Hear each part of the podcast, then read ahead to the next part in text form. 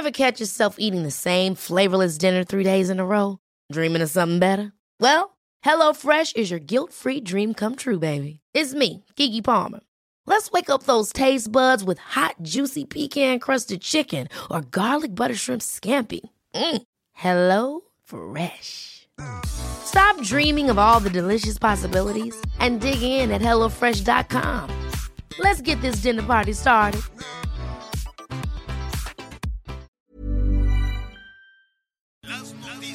¿Qué tal? ¿Cómo le va? Buenas tardes. Estás a punto de escuchar Yo soy Javier Alatorre. las noticias con Javier Alatorre. La vamos a pasar muy bien. Comenzamos. Es que no me arrepiento del pasado. Sé que el tiempo a tu lado cortó mis alas. Pero ahora este pecho es antibalas. No te tengo a ti, me tengo a mí. No es para que pienses que esto es patina. Yo me fui para que no se te olvide que una muerte como tú se revive. Cuando se seque el último mar, es cuando pensaré en regresar. Está sobreentendido lo que siento. Ya no estás, qué bueno el tiempo. Estoy curada de ti, te dije ya.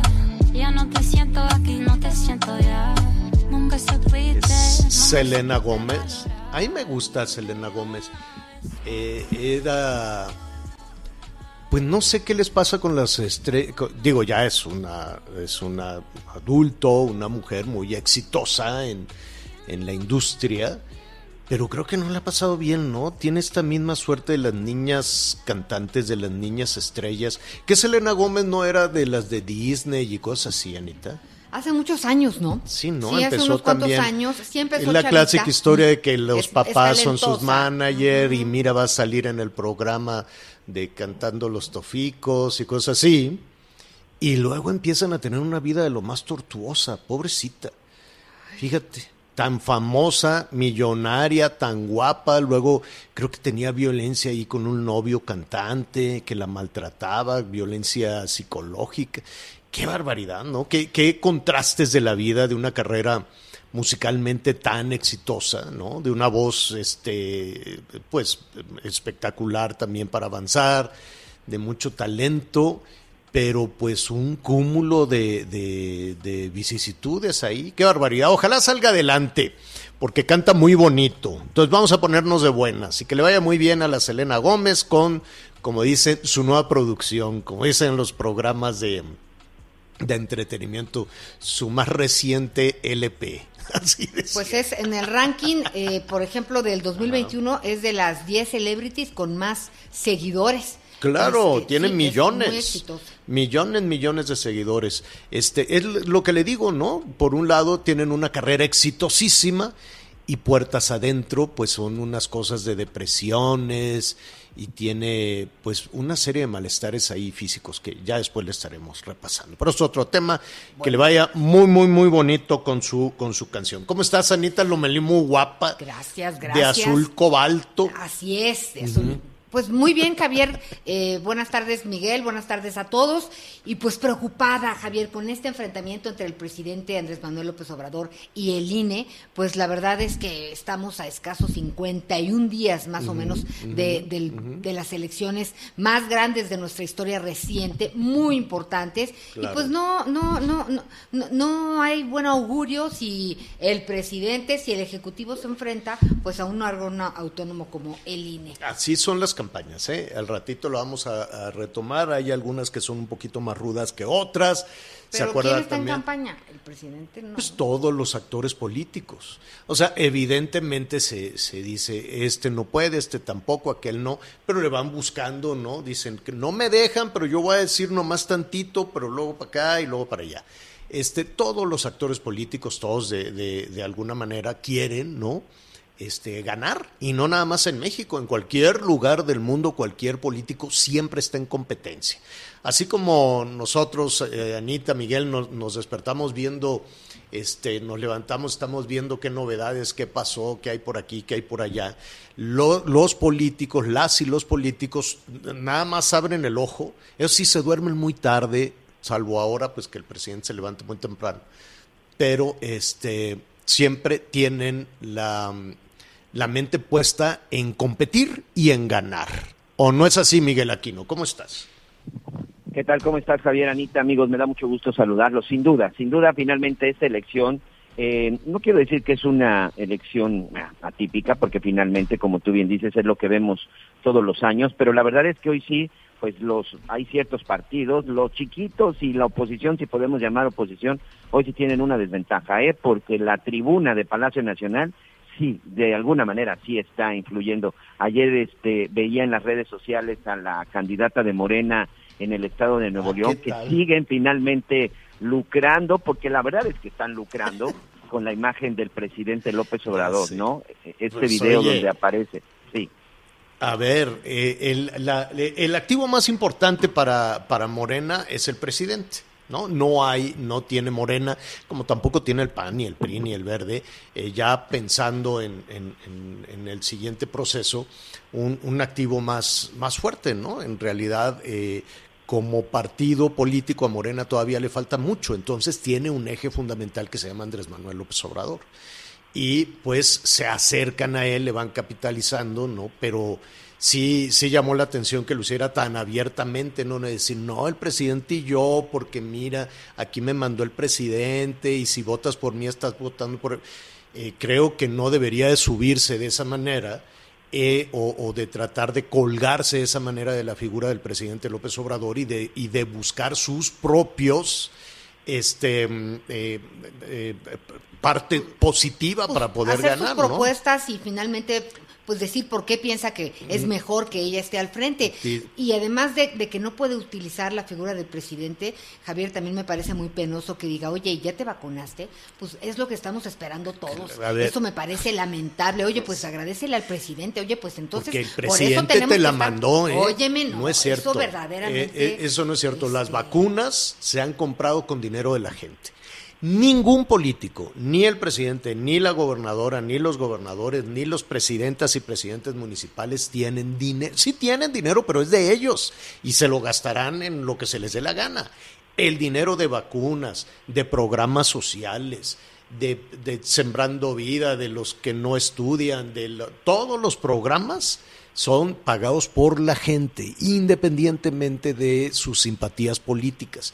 Entonces eso de que esta vacuna te la manda el presidente, no, no, no, no, no sé cómo lo van a tomar nuestros amigos en Nuevo León, que por cierto, Miguelón, vamos a estar ahí muy pendientes de los comentarios que todo eso lleva.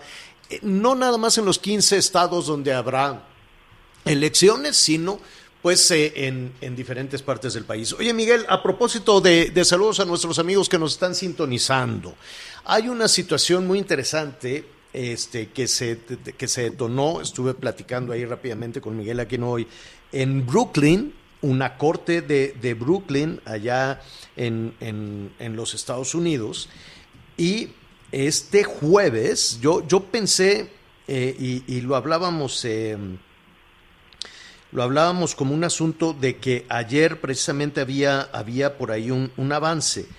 Pero hoy qué es? ¿Qué día es hoy? Mira. 15 de abril. Jueves, señor. No, no, no, 16. Oye, ah, sí, hoy es, hoy es quincena. Ah, bueno, sí. Hoy es 15 de sí, abril. Hoy es 15 de abril. ¿Hablas de la Corte de Estados Unidos? De- hablo de esta corte, que este jueves esta corte federal en Brooklyn, el juez de distrito, Eric Vitalano se llama, emitió un fallo que autoriza incautar y decomisar cinco propiedades, cinco casas o edificios, no sé, ya Mi- Miguel eh, tiene, le ha dado seguimiento a esto, cinco propiedades que están en Guadalajara y que pertenecen a Rafael Caro Quintero.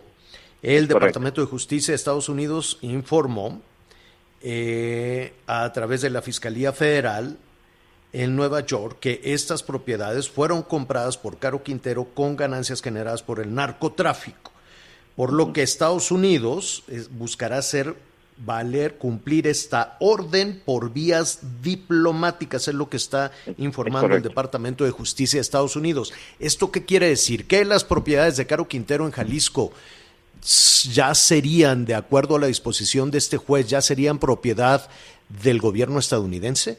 No, no, no.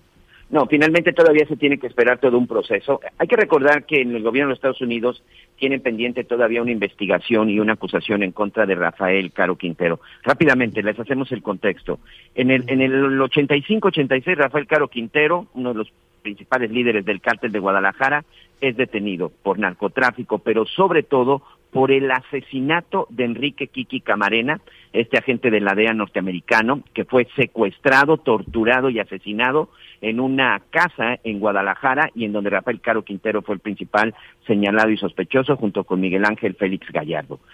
De repente, en el 2013, en una situación bastante extraña que el gobierno de Estados Unidos, por supuesto, le molestó mucho, resulta que pues un juez le da una orden de preliberación a Rafael Caro Quintero porque según ya había cumplido parte de su condena, exactamente 28, 28 años. En agosto del 2013 obtiene su libertad, él estaba en un penal en el estado de Jalisco y, y sale durante la madrugada y ya no se volvió a, a saber nada, ya no se supo absolutamente nada de Caro Quintero. Hoy Rafael Caro Quintero es uno de los delincuentes más buscados por los Estados Unidos y en el mundo, señor. Incluso tiene un precio su cabeza de 20 millones de dólares que está muy por encima de muchos otros delincuentes e incluso terroristas que está buscando la Unión Americana.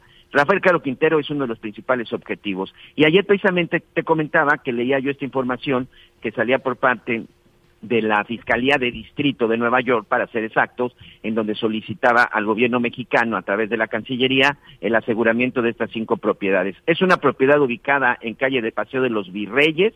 Esta supuestamente está a nombre de un hijo de Caro Quintero, de Héctor Rafael Caro Elenes.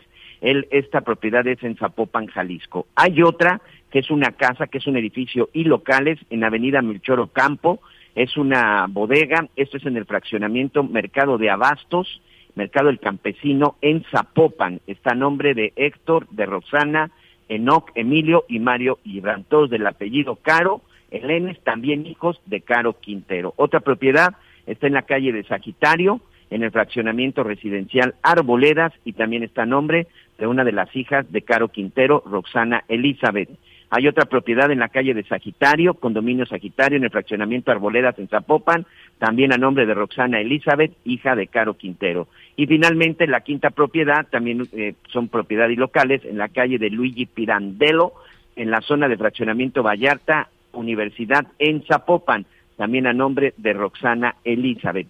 Todas las propiedades, como vemos, están a nombre de los hijos de Rafael Caro Quintero y el gobierno de los Estados Unidos, o en este caso la Corte de Distrito de Brooklyn en Nueva York, dice que estas casas fueron compradas con dinero del narcotráfico. Pero rápidamente te voy a comentar lo que dice parte del tweet, porque fue en donde salió salió la información, en donde precisamente te voy a leer la segunda parte, ¿no? Es una traducción eh, que está aquí en inglés y dice que básicamente al perder estas propiedades contaminadas con drogas, nos unimos al gobierno mexicano y sobre todo a nuestros socios policiales de la DEA para conmemorar la vida del agente especial Camarena y sobre todo recordar su máximo sacrificio. Me llamó mucho la atención este último tuit, insisto, de, del Departamento de la Fiscalía de, de Nueva York, porque hace alusión que pues sí, finalmente tiene que ver todo esto no quiero decir como una venganza, pero sí finalmente con una eh, investigación que sigue en el caso de el agente Enrique Kiki Camarena, muerto en febrero de 1985, señor.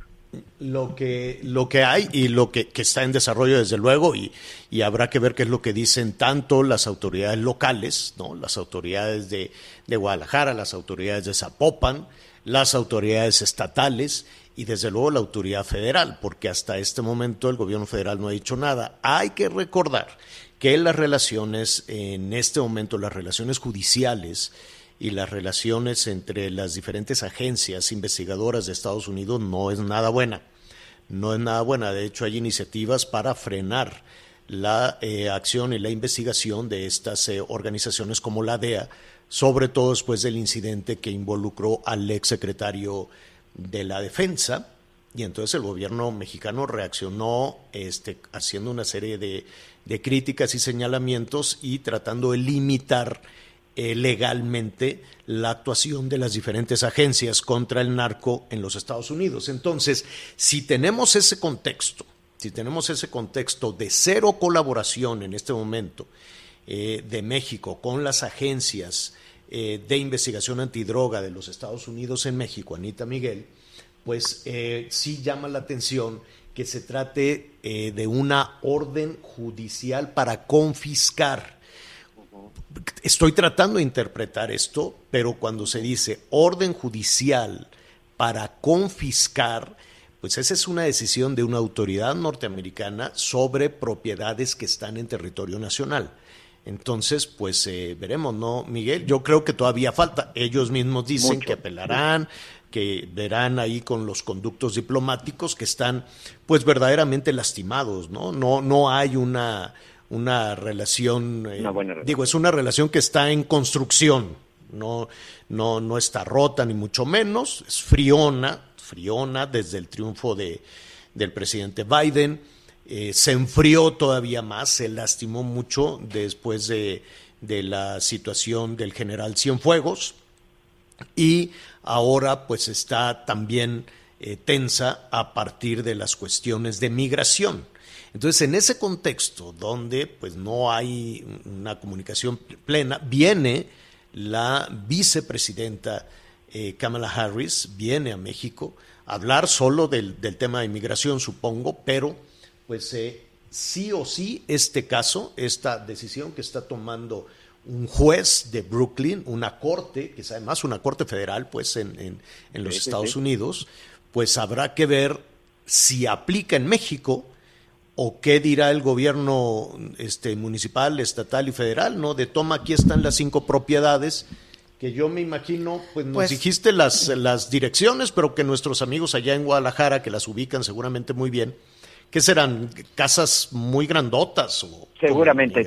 Mira, Sí. esta zona de Zapopan, eh, yo hace, el año pasado, antes, antes de la pandemia, hice por allá un recorrido precisamente, y curiosamente por el mes de febrero, porque se cumplían 35 años del homicidio de Enrique Kiki Camarena y estuve en algunas de estas propiedades. Esta zona eh, es una zona residencial, es una zona en donde incluso fue en su momento eh, pues eh, aniquilado, fue muerto durante un enfrentamiento con el ejército, eh, uno, otro de los lugartenientes muy importantes de, de- del cártel de Sinaloa, el Nacho Coronel, y precisamente esta casa es una zona, sí es una zona residencial, Javier, es una zona residencial, ¿Y- son y locales. ¿Alguien, ¿Alguien vivirá ahí o, o estaban eh, Bueno, estaban no, por el pues, gobierno mexicano? Yo, yo, yo, no, no, no, es que creo que ese va a ser el tema y por lo tanto, pues ni la FEC, ni la Fiscalía General de la República, ni la Cancillería, creo que sí es muy interesante la, la reacción porque ese es precisamente el asunto. Los Estados Unidos continúan con la búsqueda y sobre todo, yo sé de muy buenas fuentes judiciales que existe este enfrentamiento desde el 2013 cuando se decidió liberar eh, pues de manera Miguel. Errónea a, a, a Caro Quintero, perdón, Anita, ya más para concluir, el hecho es que Rafael Caro Quintero en México ni siquiera se tiene claro si todavía tiene un asunto pendiente. Lo están buscando porque existe esta orden de detención con fines de extradición de los Estados Unidos, pero no Pues se sí. tiene claro si el gobierno mexicano tiene una investigación abierta en su contra y al Ese- ese es- en esa confiscación.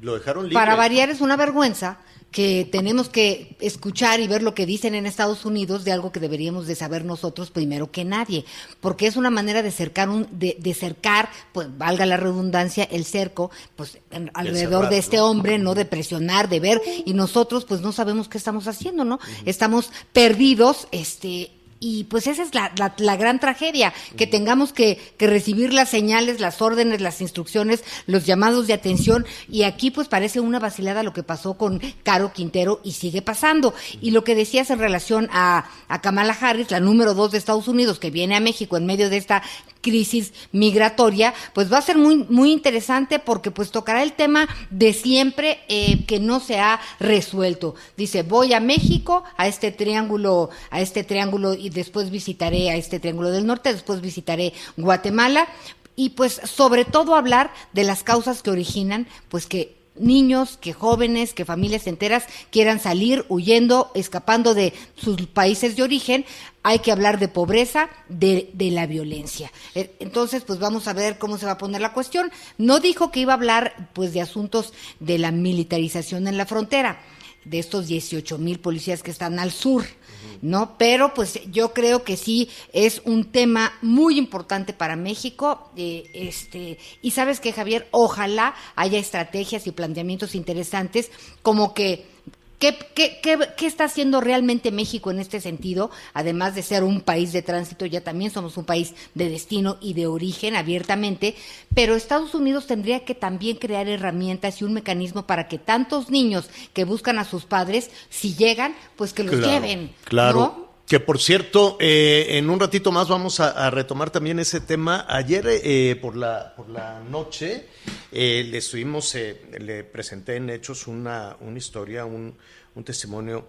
Em, ¿Se acuerdan de este muchachito, Anita Miguel, este muchachito que encontraron ahí en, en, en Texas? Y bueno, nada más para cerrar, tienes razón, para cerrar y no dejar ahí pendientes en el caso de, de Rafael Caro Quintero, que estaremos ahí pendientes de la reacción que tengan eh, la contraparte de México, que puede ser o la Cancillería o puede ser la Fiscalía, ¿no? Cualquiera de esas dos, o en la mañanera, ¿no? Ya, ya veremos eh, por dónde viene la, la, la respuesta y que nuestros amigos allá en Jalisco nos den su opinión. ¿Quién debe de quedarse con esas cinco propiedades? ¿Los familiares de Rafael Caro Quintero? Yo no sé si están habitadas, no lo sabemos, ¿no, Miguel? ¿No? ¿Quién debe de quedarse con esas propiedades? ¿Los hijos, los familiares de, de Rafael Caro Quintero? Eh, ¿El gobierno municipal? ¿El gobierno estatal? ¿O el gobierno de los Estados Unidos o el gobierno federal? ¿no? ¿De, de quién serían esas, esas este, propiedades o usted qué haría con eso? Porque además, ya para cerrar ahí y vámonos con los, este tema de los migrantes, eh, hay una recompensa enorme por... 20 millones. Son 20 millones, ¿no, Miguel? Así es, señor, 20 millones de dólares. 20 millones de dólares, como te decía, es una de las recompensas eh, más altas. Ya nada más, este, no, no, no puede concluir. Ya nada más para concluir con este tema, déjame, déjenme darles un dato para que vean exactamente de lo que estamos hablando. Por Osama Bin Laden, el responsable del asunto de las Torres Gemelas en su momento, el gobierno de los Estados Unidos ofreció una recompensa de 25 millones de dólares. Hoy, por el sustituto y el que sigue al frente de Al Qaeda, está ofreciendo 25 millones de dólares. Son las recompensas más altas. Por Caro Quintero, el gobierno de los Estados Unidos ofrece 20 millones de dólares. De ese tamaño, de ese tamaño es precisamente la, no quiero llamarle ambición, pero simplemente la búsqueda del gobierno de los Estados Unidos para detener a Caro Quintero. 20 millones de dólares de recompensa para quien dé las pistas necesarias para detener a este capo mexicano, que muy bien sabemos sigue operando sin ningún problema en el país y que incluso se ha dado el lujo de dar no una, dos, sino tres entrevistas a diferentes medios de comunicación. Bueno, pues, pues, pues ahí lo tienen. Oigan, eh, saludos a, a, a a Mazatlán, Sinaloa. Este, hoy va a haber este, pues muchas canciones. Nuestro productor, yo pensé que nos iba a poner a Pedro Infante. ¿No te gustan las películas de Pedro Sí, Infante? sí me Anita gustan Miguel? muchísimo, sí. Buenas. La verdad me divierto, eh, sí, sí me gustan. Y ese México también Sí, me, ¿verdad? me- me- me cae muy bien. sí. Oye, pues que vamos a hacer una, una pausa, pero este, fíjense que hace, estaba viendo, 64 años, debe haber sido un tragedión. Hubo un accidente en Mérida, allá en, en- en Yucatán, un accidente aéreo, y entonces corrió como pólvora que en el avión iba Pedro Infante. Se mató Pedro Infante. Bueno, ya me puedo imaginar lo que ha de la, la- forma, el impacto que tuvo, pues porque era uno de los ídolos populares. No sé si hay un ídolo popular que pueda alcanzar, no sé, den- denme ustedes sus opiniones, el, la- la- el impacto o la conexión que tenía Pedro Infante con la gente. Era una cosa increíble. Hay un museo en Mazatlán, chiquitito, ¿no? Eh, eh, ahí en, la, en el centro histórico de Mazatlán, que está muy bonito, realmente muy bonito, y seguramente pues debe de haber en Guamúchil, debe haber en muchas, en, en muchas partes. Así es que pues hoy, hace 64 años, aquella era una cosa tremenda. Estaremos viendo las, las imágenes en la segunda parte del programa en streaming. Ahí veremos cómo reaccionó y cómo pues la gente se, se puso como loca cuando recibían la, la noticia de la muerte de Pedro Infante. Y durante 60 años hemos escuchado esa frase, Pedro Infante no ha muerto. ¿no? Había grandes historias alrededor de todo eso. Vamos a una pausa y volvemos. Sigue con nosotros. Volvemos con más noticias. Antes que los demás. Heraldo Radio.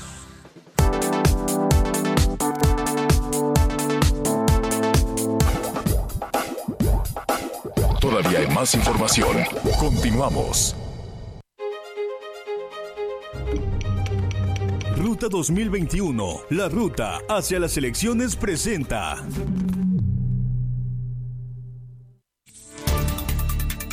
Hasta la mañana de este jueves, el Instituto Nacional Electoral no había notificado a Félix Salgado Macedonio sobre la decisión de mantener cancelada su candidatura a la gubernatura de Guerrero. Salgado Macedonio insistió en que presentará la impugnación ante el Tribunal Electoral del Poder Judicial de la Federación, donde confía le reintegren dicha candidatura e insistió en que no hay un plan B. Tras concluir el plazo para el registro de candidatos, en total se registraron nueve aspirantes para contender por la alcaldía de Puebla en los comicios de junio próximo. Como principales contendientes se ubica la actual alcaldesa Claudia Rivera Vivanco, quien busca reelegirse con el apoyo de Morena y el Partido de Trabajo, así como Eduardo Rivera Pérez, quien ya fue alcalde de 2011 a 2014. Esta vez es nominado por la coalición Va por México formada por el PAN, PRI y PRD y los partidos estatales Compromiso por Puebla y Pacto Social de Integración. Ambos funcionarios ya se enfrentaron en los comicios de 2018, informó Liz Carmona.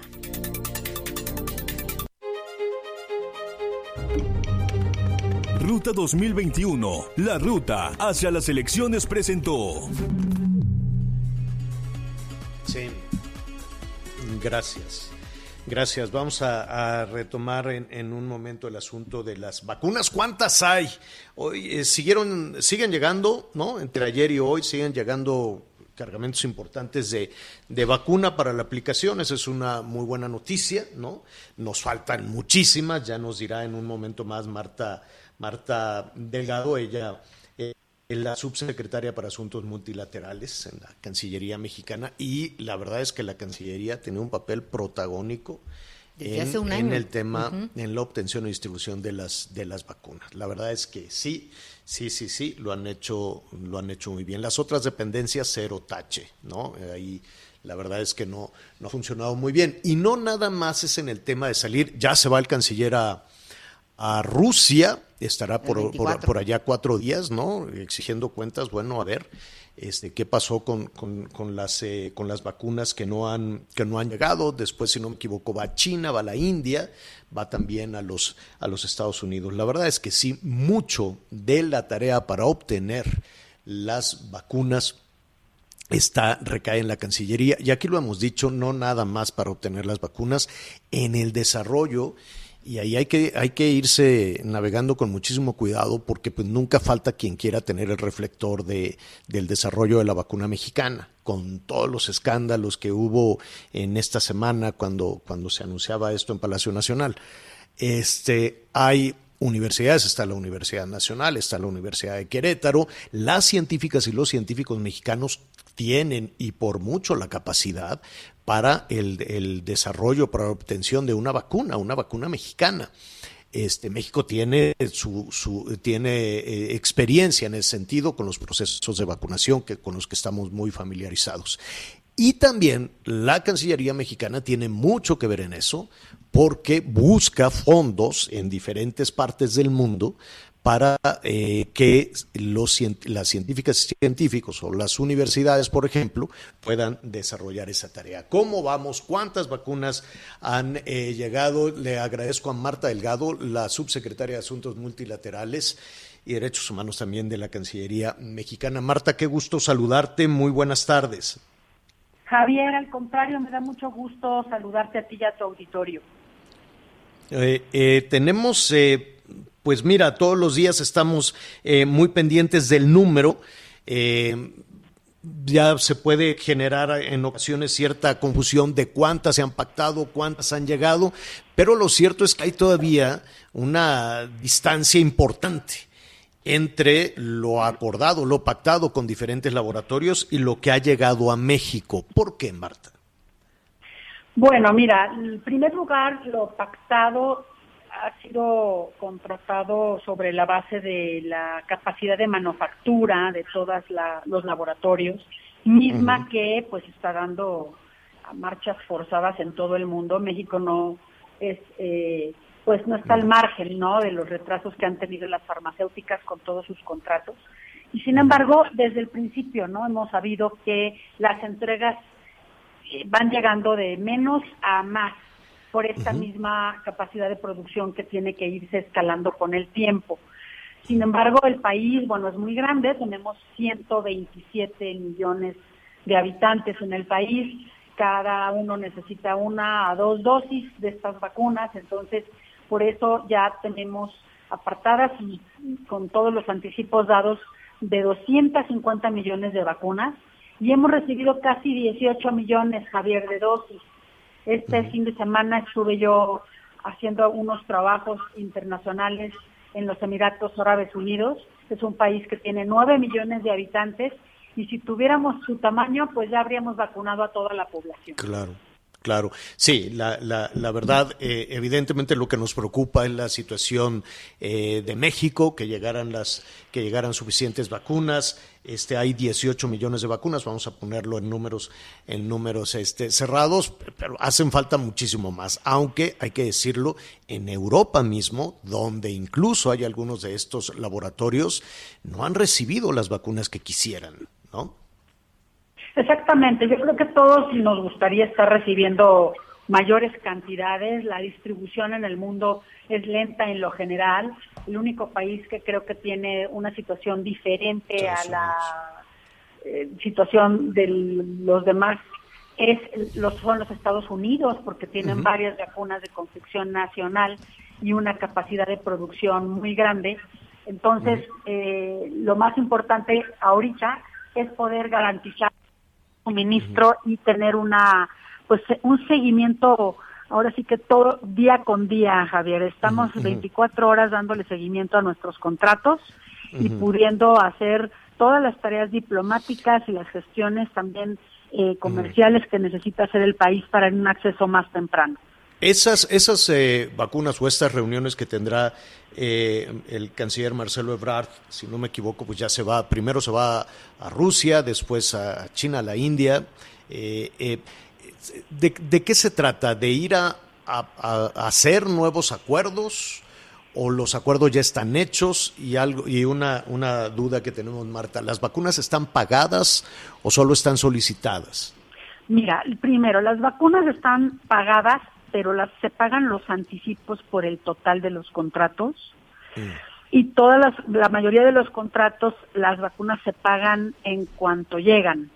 Es decir, que no tenemos el 100% de las vacunas ahorita liquidadas, ni nosotros ni ningún otro país en el mundo.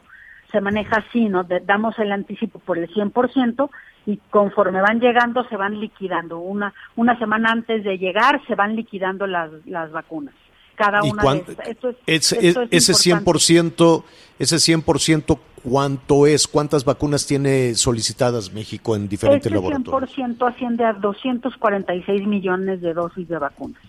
Ah, bueno, sí alcanza. Sí, sí, muchas, las de Cancino, por ejemplo, es de una sola dosis, tenemos un contrato de 35 millones, se están envasando aquí en México, la de AstraZeneca también se envasará aquí en México, son 77.7 millones de dosis. Entonces, eh, contratos, yo creo que la, estrategia de la Cancillería fue muy muy pertinente en su momento. Empezamos desde junio del año pasado, cerramos siete contratos muy tempranamente y con entregas todos las, los contratos antes de eh, mayo del año 2021. Por eso fuimos de los primeros países en recibir.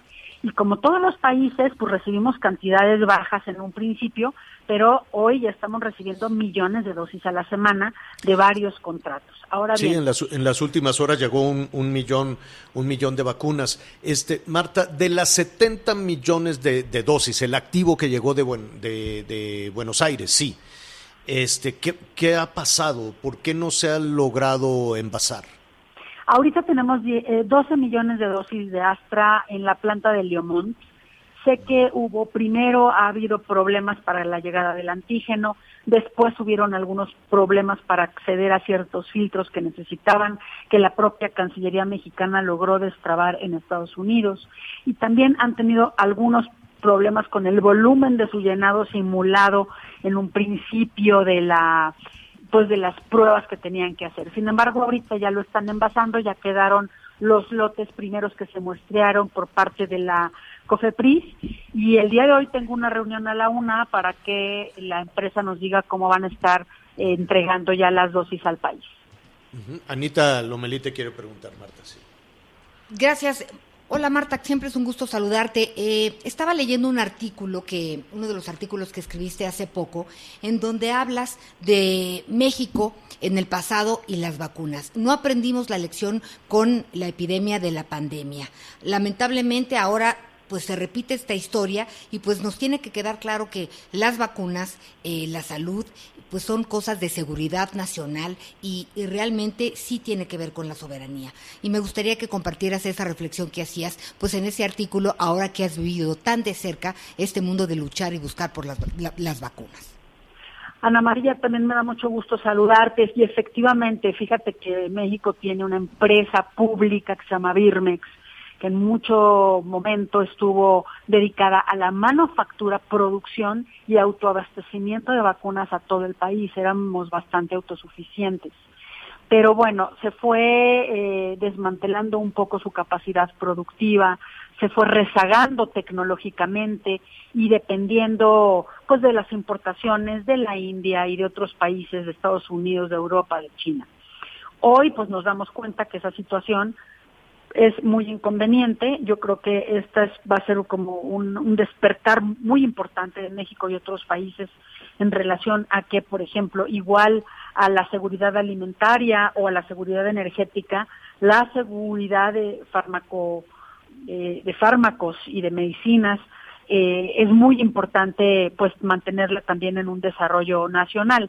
El día de hoy tuve el placer y la oportunidad de, de inaugurar junto con el canciller Ebrard y eh, personalidades de la OPS y de la, de la CELAC y de la CEPAL, un evento, Ana María, regional de América Latina y el Caribe, en donde convocó México a todos los desarrollos vacunales de COVID contra la COVID-19 de América Latina. Vinieron a la, a la, a la conferencia los desarrolladores de vacuna de Argentina, de Chile, de Cuba, de Brasil y los cuatro des desarrollos mexicanos de vacunas. Por, y lo, la plática esta mañana en esta, en esta conversación precisamente se centró en que no solo a nivel nacional, a nivel regional, América Latina necesitamos mucha más comunicación, apoyo entre nosotros y también considerarnos una potencia en la compra de estos uh -huh. eh, medicamentos porque unidos me parece que podríamos tener muchos mejores acuerdos que cada quien por su lado. Bueno, pues eh, te agradecemos, Marta. Nada más una, una última cuestión. Viene Kamala Harris a, a México con esta situación de la crisis mi, mi, migratoria. Eh, el tema es complicado, ¿no? El tema es, es, un asunto delicado, no es nuevo para esta administración, se ha tratado, se ha puesto sobre la mesa con gobiernos centroamericanos, fue muy conflictivo, muy espinoso también con el presidente Trump. Eh, se ha condicionado, por ejemplo, las vacunas o se ha condicionado como sucedió, por ejemplo, con el presidente Trump en términos de aranceles a productos mexicanos, modificar o plantear una posición de México respecto a la situación migratoria. Y cuando digo plantear una, una posición es eh, vigilar, controlar, sellar la frontera sur. Mira, no, no, no tienen vínculo los dos temas, los de vacunas y los de migración. Mm. Yo uh -huh. creo que en sí mismo el tema migratorio tiene sus complejidades y Muchísimas. el canciller Ebrard ha mantenido negociaciones, pláticas, intercambios bilaterales en este tema de manera permanente. Y de hecho, en la Cancillería los temas los manejamos áreas distintas. Yo no tengo mucho ahorita conocimiento de las conversaciones que maneja la Dirección de América del Norte con el área de Estados Unidos y sí conducimos las negociaciones para poder tener acceso temprano a algunas vacunas que tienen en Estados Unidos. No, no han estado eh, engarzadas estas dos discusiones. Bueno, pues te agradecemos, Marta, subsecretaria de Asuntos Multilaterales y Derechos y Derechos Humanos. Muchísimas gracias. A ustedes muy buenas tardes, gracias. Hasta, hasta luego. Vamos a hacer una pausa y sí es espinoso, es complicado. Es profundamente doloroso también lo que está pasando justo en este momento con una familia de migrantes o con niños que no van acompañados. Lo vamos a hablar inmediatamente después de una pausa. No se vayan. Sigue con nosotros. Volvemos con más noticias. Antes que los demás. Heraldo Radio. La HCL se comparte, se ve y ahora también se escucha.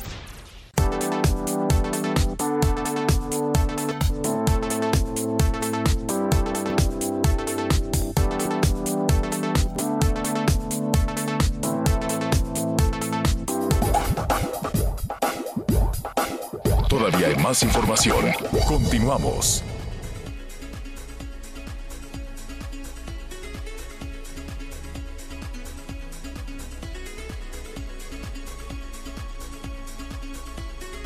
Tenemos su, su testimonio, tenemos su video.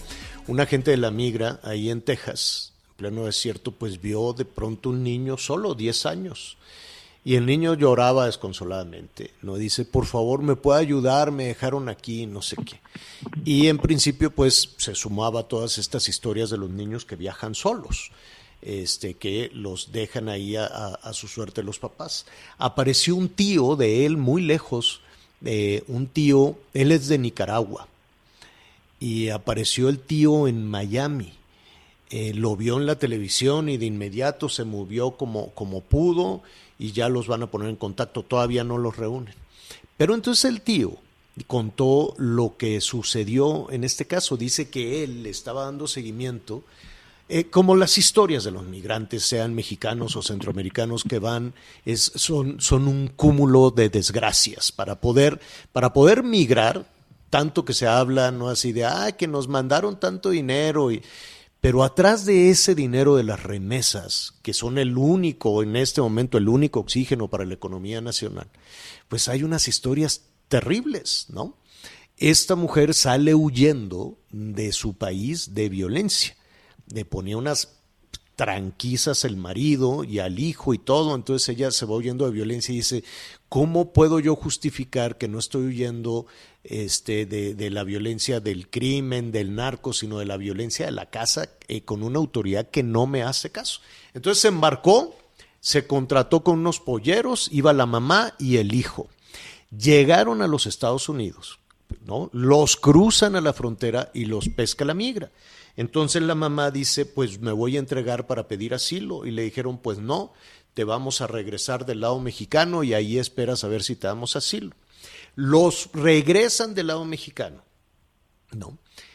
Y a las dos horas de que los regresan del lado mexicano, ella le, le dice a su hermano en, Florida, oye, me están regresando del lado mexicano y pum, pierde comunicación con, con la hermana y con el muchachito y a la hora de que nada más ponerla del lado mexicano, le llaman al hermano y le dicen, tenemos a tu hermana, está secuestrada, queremos 10 mil dólares.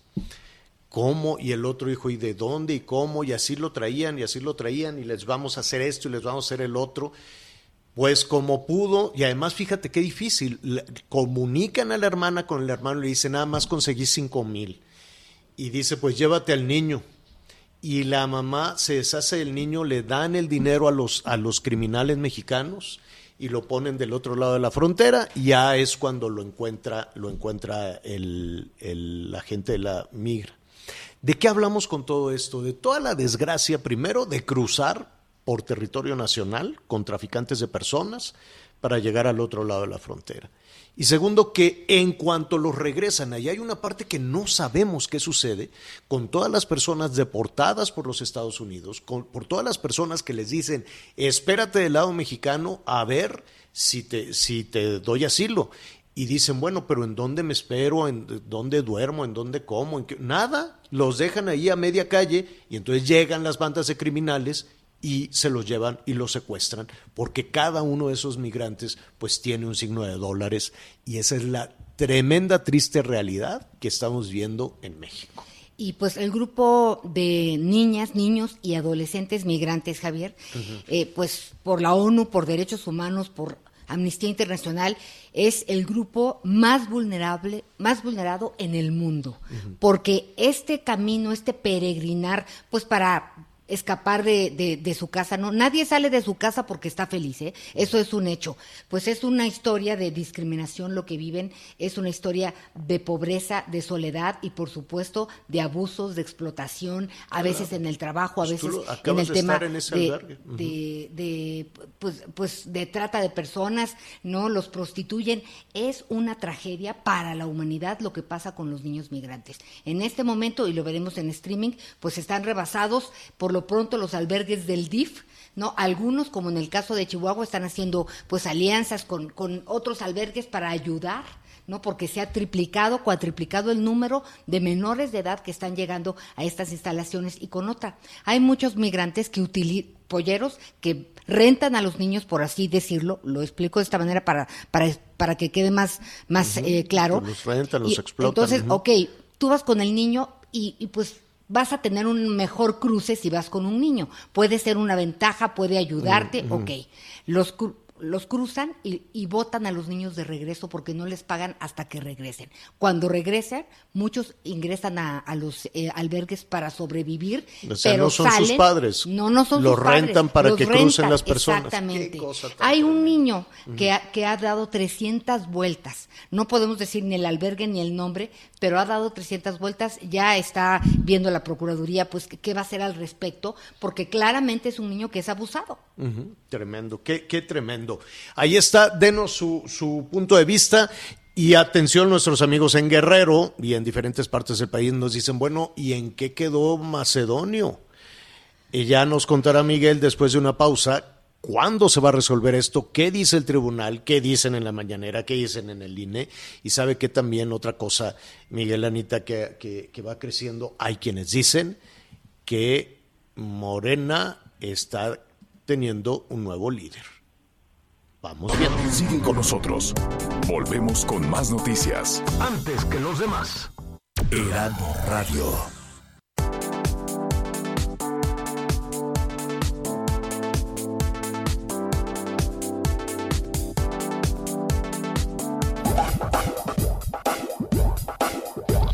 Más información. Continuamos. Bueno, pues se- se nos vino el tiempo encima, lo estaremos eh, retomando en la segunda parte del programa, ya sabe, esté ya listo con Javier Alatorre MX, javieralatorre.com, porque pues allí estará Miguel Aquino, Anita Lumelí y su servidor. Únicamente, eh, co- en, en- en qué va? Todavía no resuelve el tribunal, Miguel. No, todavía no. Todavía esto va para largo. Haciendo cuentas y de acuerdo con, eh, con las leyes, podría ser hasta el próximo 30 de abril. ¿Qué es lo que tiene que hacer ahorita Morena? Bueno, pues tiene que presentar su impugnación ante el tribunal. A partir de ayer están corriendo cuatro días, tienen cuatro días para presentar la impugnación y a partir de que reciba la impugnación el Tribunal Electoral del Poder Judicial de la Federación tiene 12 días para poder definir qué es lo que va a suceder en el caso de Guerrero y en el caso de Michoacán. No se nos olvide, son los dos temas. Hasta el momento no tenemos confirmado que ya el tribunal haya recibido esta apelación, siguen corriendo los días y si se va el término finalmente hasta como marca la ley sería el 30 de abril. Yo creo que va a ser mucho antes, pero dependerá de la impugnación. Hay que decirlo, es un caso que ya se revisó, es un caso que ya se analizó y por lo tanto no creo que de nueva cuenta le entren al fondo, señor. Pero vamos a estar muy pendientes, la moneda todavía está en el aire. Sí, sí, ahí está nuestros amigos que nos están platicando y pues eh, una cuestión similar es con eh, Michoacán, ¿no? Sí, igual, igual. Los dos se tienen que resolver.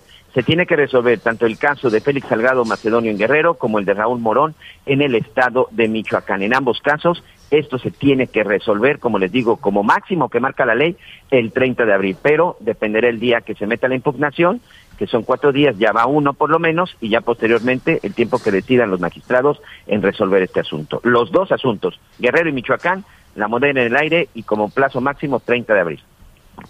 Oigan, este, bueno, pues eh, estamos concluyendo la, la primera parte. Muchísimas gracias por su compañía.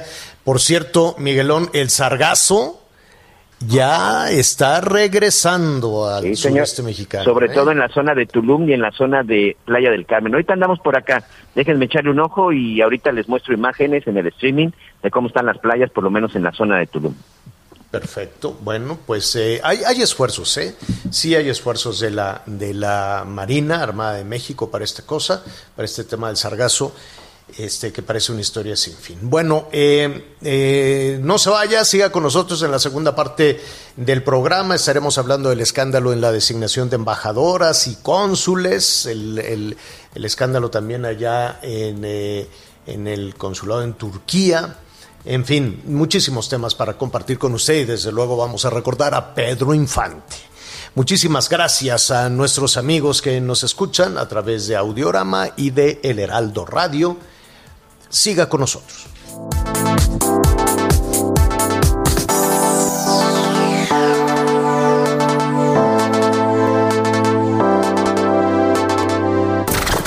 Gracias por acompañarnos en Las Noticias con Javier La Torre. Ahora sí ya estás muy bien informado.